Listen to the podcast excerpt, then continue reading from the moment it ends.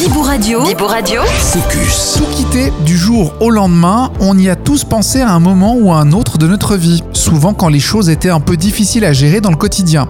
Au-delà de la fuite, il y a aussi la notion de dépassement de soi, de passer au-delà de notre zone de confort. Mais de la pensée à la réalisation, il y a un sacré pas à franchir. Ce pas, Sabrina Marty, accompagnatrice familiale, l'a franchi en 2016 en quittant la Suisse seule pour l'Amérique du Sud durant 8 mois.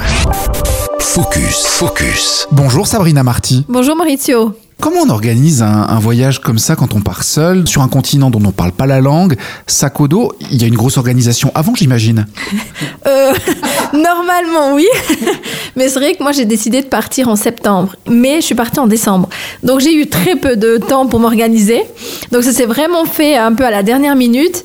Donc, ce que j'ai fait, c'est que j'ai fait pas mal une liste pour le sac à dos parce que bah, je pouvais pas porter 50 kilos non plus. Donc, c'est vrai que je me suis pas mal organisée pour, euh, pour les affaires, de regarder des, des habits qui sont légers, de m'équiper tout ce qui est par rapport euh, à la pharmacie. J'ai quand même regardé par rapport aux vaccins parce qu'il y avait des vaccins. Je suis pas pro-vaccin, mais il y avait des vaccins qui étaient quand même obligatoires si j'allais en zone amazonienne. Donc il y a quand même ce genre de choses, tout par rapport au sac à dos que j'ai regardé, le visa. Parce que là-bas, il n'y a pas besoin de visa. Donc, je me suis quand même renseigné tout ce qui est, voilà, le droit de- d'entrer dans le pays, s'il faut un visa, s'il faut pas de visa. Là-bas, on, a de la chance, c'est que, bah, en ayant passeport suisse, bah, tu peux rester trois mois dans le pays sans avoir de visa. Donc, euh, ça me laissait le temps, en fait, de, de voyager, de pas mal bouger. Puis après, j'ai regardé, c'est vrai que ça s'est fait tout en peu de temps. J'ai dû tout regarder les assurances. Parce que du coup, ben voilà, pendant X mois, j'allais pas travailler. Fallait que je m'assure. Fallait que je, je sorte euh, ben, mon, mon deuxième pilier à un endroit. Enfin, il y a quand même une sacrée organisation. Donc, j'ai fait tout, en fait, des listes un peu partout. Puis voir et puis me renseigner auprès de personnes que je connaissais un petit peu qui avaient, qui avaient voyagé. Mais c'est vrai que ça s'est tout fait au dernier moment par rapport aux impôts. Enfin, tous les avantages de la Suisse et toutes ces paperasses. Donc, je me suis pas mal organisée euh, à ce moment-là. Mais c'est vrai que ça s'est fait tout très, très rapidement. Il y avait un but euh, là derrière, un but, enfin un, un lieu, un point de chute euh, dans, ce, dans ce voyage? Absolument pas. Donc c'est vrai que je suis partie, ben, j'ai commencé par la Colombie. Après, ben, je suis partie en Argentine pendant deux mois où là, ben, j'ai travaillé un petit peu, enfin sans parler de travail, mais donner un coup de main en contrepartie, j'étais nourrie, logée.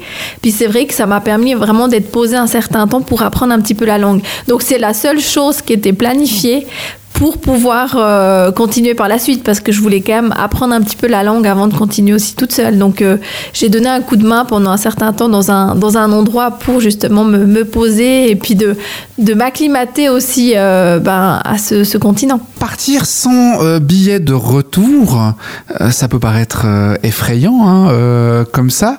L'idée c'était de rester longtemps, de ne pas rentrer. C'était quoi l'idée? Donc non, de pas rentrer. Non, je voulais rentrer, mais je savais pas quand. L'idée, c'était euh, de me laisser vivre en fait, et puis de voir ben, combien de temps je pouvais euh, voyager.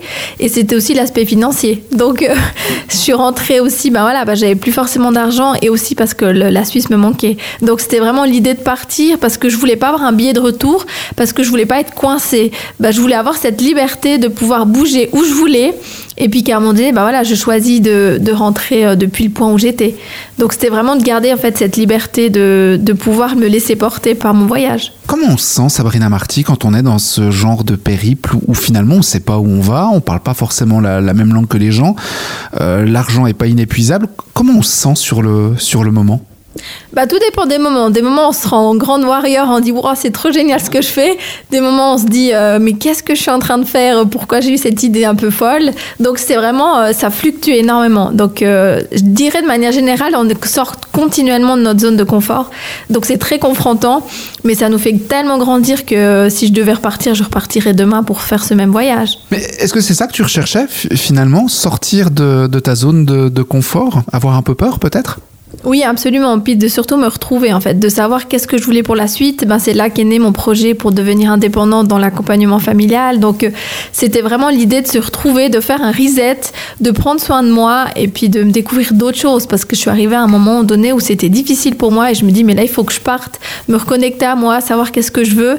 Puis, effectivement, d'avoir quand même cette capacité de sortir de ces zones de confort pour pouvoir apprendre et puis, puis évoluer. Parce que c'est quand même dans ces moments-là qu'on évolue plus, même si c'est pas toujours très agréable Quitter une situation peu confortable euh, en Suisse pour se retrouver finalement dans, une situation qui est pas plus confortable puisque on sait pas où on va, on sait pas où on va loger, on, on- c'est pas plus confortable. Ben non, c'est beaucoup plus difficile de partir parce qu'en Suisse, on a quand même une zone de confort. Donc on sait, ben, je savais où je logeais, j'avais un, un travail fixe, la famille proche, enfin il y a quand même un certain confort. Donc partir là-bas, puis se retrouver vraiment à être dans le niveau bas, donc je sais pas où je vais dormir, je sais pas qu'est-ce que je vais manger, s'il faut que je fasse attention ou pas pour pas être malade. Enfin il y a quand même une, euh, un moment on, on peut se sentir qu'impassablement en danger parce qu'on est quand même dans une zone, enfin surtout dans ces, pays où c'est quand même passablement dangereux. C'est pas comme ici où je peux rentrer le soir à minuit, minuit euh, et demi, il m'arrive rien. Enfin, ça dépend où. Mais on doit faire quand même attention. Là-bas, on est tout le temps, tout le temps vigilant en fait. Donc c'est quand même une zone, on est quand même en zone inconfortable. Euh, Beaucoup plus parce qu'on va vraiment chercher au niveau des tripes. Tandis qu'ici, on est quand même euh, confortable en fait dans notre manière de vivre. On peut bouger, on peut faire les choses. On n'a pas ce sentiment de se sentir peut-être parfois en danger physique en fait. Le mot danger revient, la peur aussi. Est-ce qu'on a peur quand on est dans ce genre de, de voyage? C'est peut-être un peu stéréotypé ce que je veux dire, mais est-ce qu'on a peur quand on est une femme?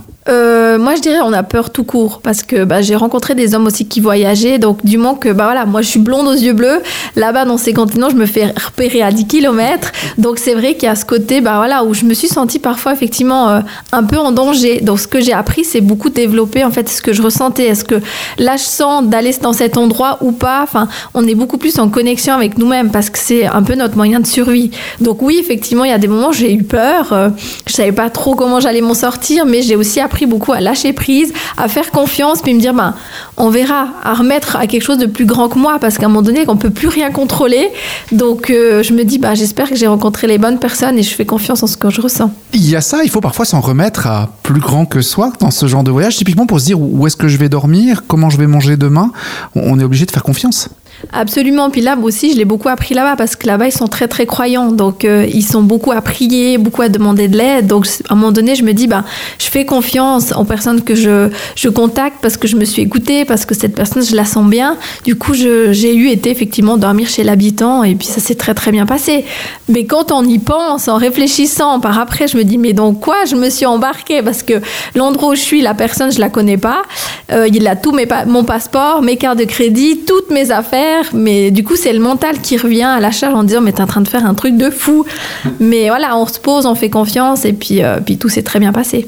Alors ce voyage en Amérique du Sud, il a duré huit mois. Pourquoi être rentré? Pour des, des aspects financiers? Pas seulement, il y a aussi le côté où je me sentais quand même un peu fatiguée d'être toujours vigilante en fait à tout. C'est que bah, je me balade, moi je donnais l'exemple de la tortue en fait, je me baladais euh, avec ma maison tout le temps. Et puis c'est vrai que je savais où je dormais une, deux, voire trois nuits, mais au-delà je savais pas. Donc c'est vrai qu'à partir d'un certain moment c'est fatigant d'être tout le temps en fait aux aguets, de devoir réfléchir, de devoir planifier où est-ce que je vais dormir, la suite du voyage et de faire toujours attention en fait euh, à ses affaires, à, mon sac, à mon passeport. Enfin, même si plus j'avançais dans le voyage, plus je lâchais prise par rapport à mon passeport. J'ai dit bah si on me le vole, on me le vole. Tandis qu'au début j'étais paniquée. Enfin, je me dis il y a toujours des solutions. Mais c'est vrai que je sentais une certaine fatigue bout d'un moment d'être toujours en fait à devoir être, de faire attention à tout en fait. Puis d'avoir pas ce côté un peu tranquille où je me pose, je reste une semaine là, euh, deux semaines, je me pose et je retravaille.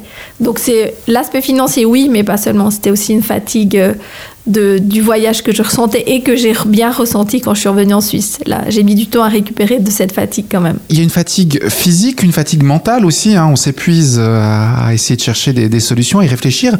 Aujourd'hui, Sabrina Marty, c'est un, un voyage qui serait à nouveau euh, imaginable, envisageable Absolument, oui. Après, je sais pas si je repartirai au- partirai aussi longtemps parce que je me suis rendu compte qu'en rentrant, j'ai mis, je pense, 8, 9, voire même 10 mois à ratterrir, en fait.